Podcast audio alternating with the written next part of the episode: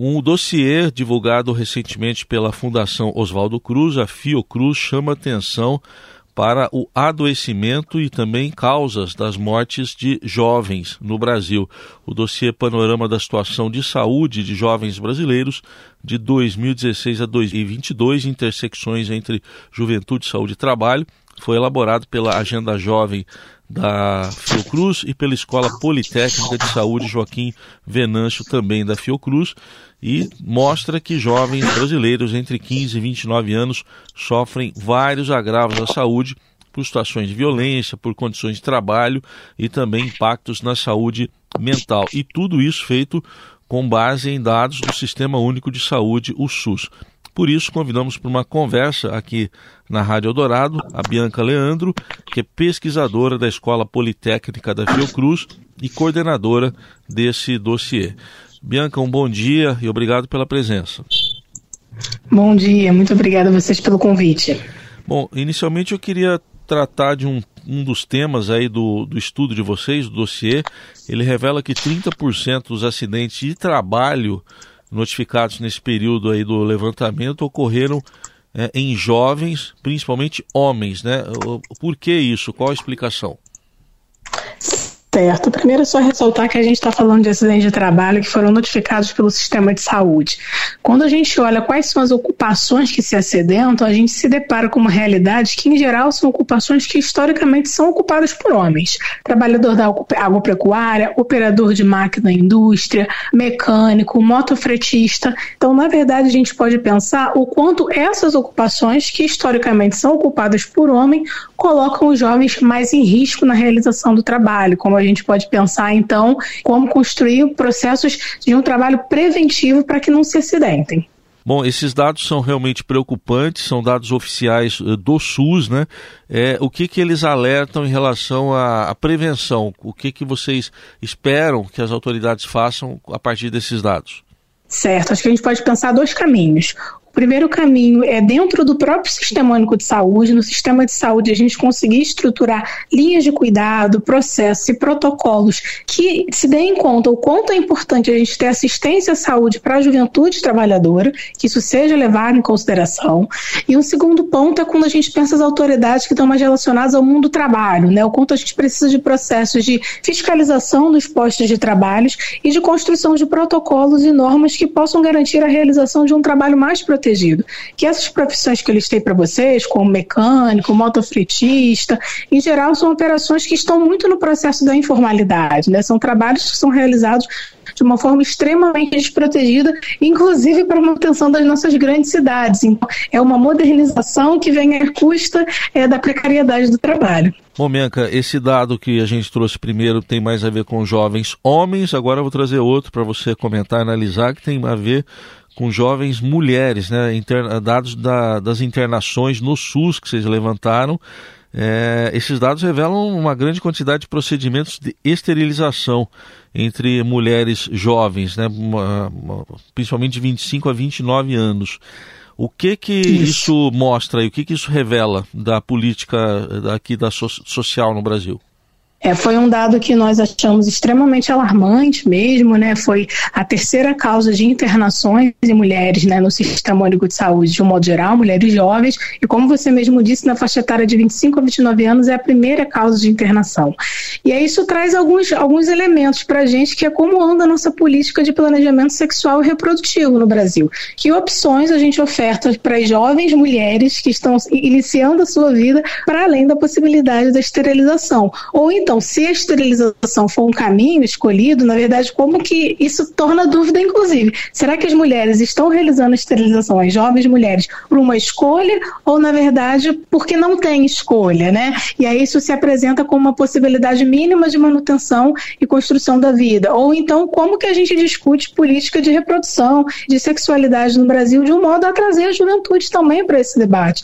Ainda são temas que ainda ficam muito no âmbito do tabu e pouco debatidos. Então, quando quando a gente vê esse dado, vê que as mulheres estão procurando o Sistema Único de Saúde para realizar esse tipo de procedimento, a gente tem uma fila para esse procedimento também? Essa fila está tão grande quanto o número de internações, então isso é um indicador de alerta, que a gente tem que pensar então como organiza a nossa rede e como debate sobre sexualidade, reprodução, constituição de família, enfim, todos esses pontos.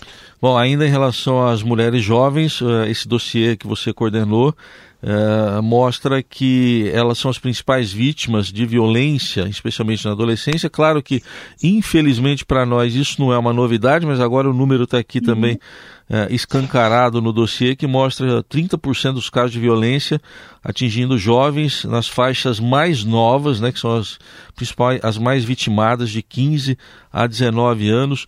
É, que retrato é, que você nos traz sobre essa violência?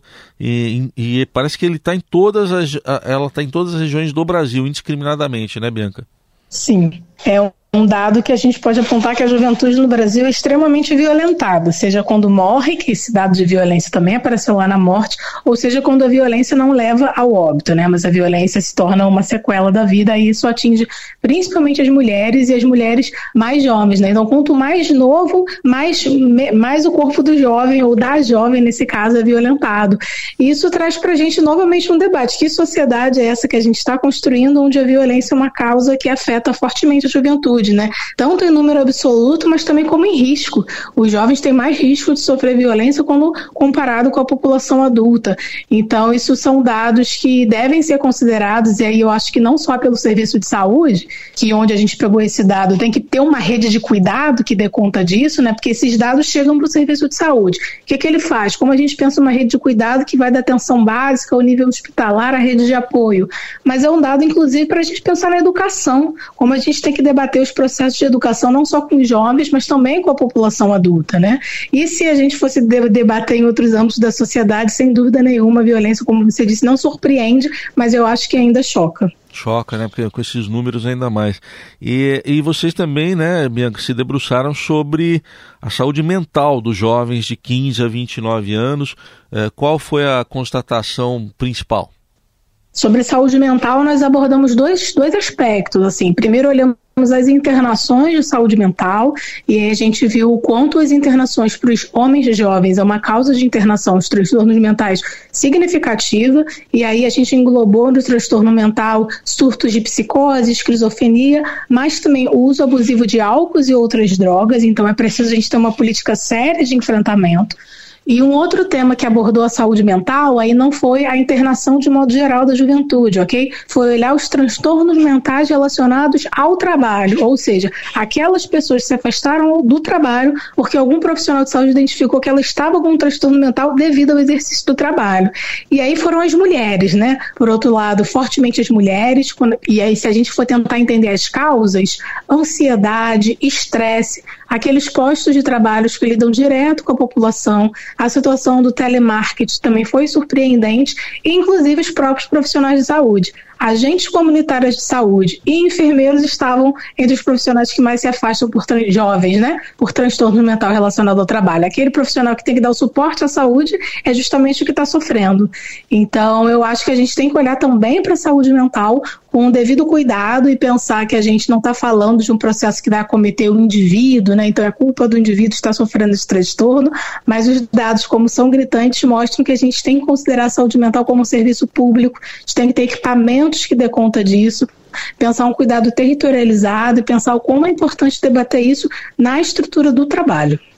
Bom, Bianca, a gente citou no início que esse levantamento todo é, compreende o período de 2016 a 2022. No meio desse período aí teve uma pandemia, né? Tivemos uma pandemia Sim. de Covid, especialmente pegando aí os anos de 2020 e 2021 também. É, uh, o que, que ela pode ter revelado para o agravamento dessas situações? Vocês já consideraram esse aspecto também? No dossiê, alguns momentos a gente ressalta que o dado tem que ser lido com devido cuidado, né? Porque muito desses dados do SUS ele se oferece, está relacionado com a oferta, e a oferta em 2020, principalmente, foi um ano de grandes internações, ficou muito pesado com a Covid-19. Mas, inclusive, a Covid-19 apareceu entre as causas de internação dos jovens, tá? E aí foi especialmente nas mulheres jovens. Se eu não me engano, tá, ela vai ali entre o top 5, entre os top 5 de internação, as mulheres jovens estavam internando devido devido à Covid-19. E isso foi um pouco do, do, padrão que a gente também observou de modo geral na população também.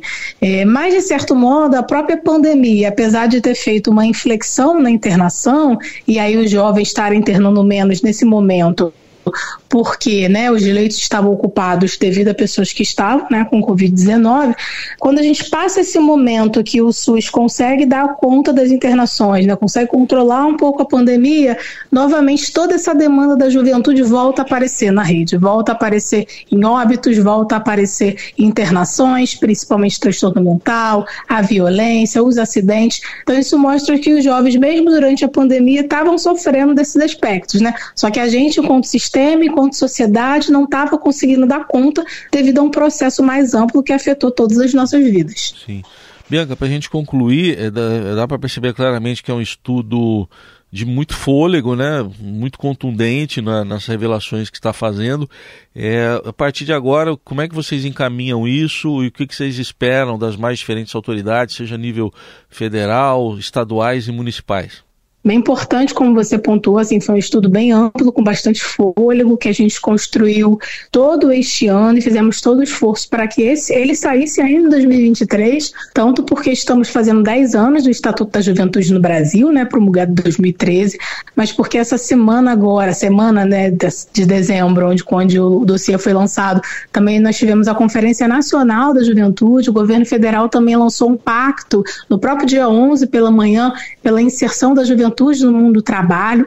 Então, acho que é todo um esforço para a gente ter subsídio para mostrar o quanto isso tem que entrar na agenda pública, o quanto, por exemplo, a gente tem que ter uma audiência pública para falar sobre a saúde da juventude, sobre a inserção da juventude no mundo do trabalho.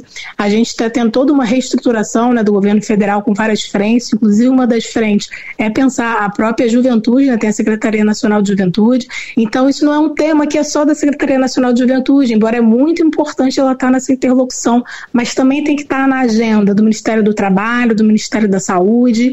Então a gente espera, né? No ano que vem a gente quer fazer algumas jornadas de qualificação e de debate, que isso para um público mais amplo, mas a gente também quer fazer algumas incidências políticas, algumas incidências públicas no Parlamento, no Senado, para poder tornar essa discussão também um objeto público para a constituição de políticas públicas que possam incidir em nível nacional, federal, é, nível federal, estadual e municipal.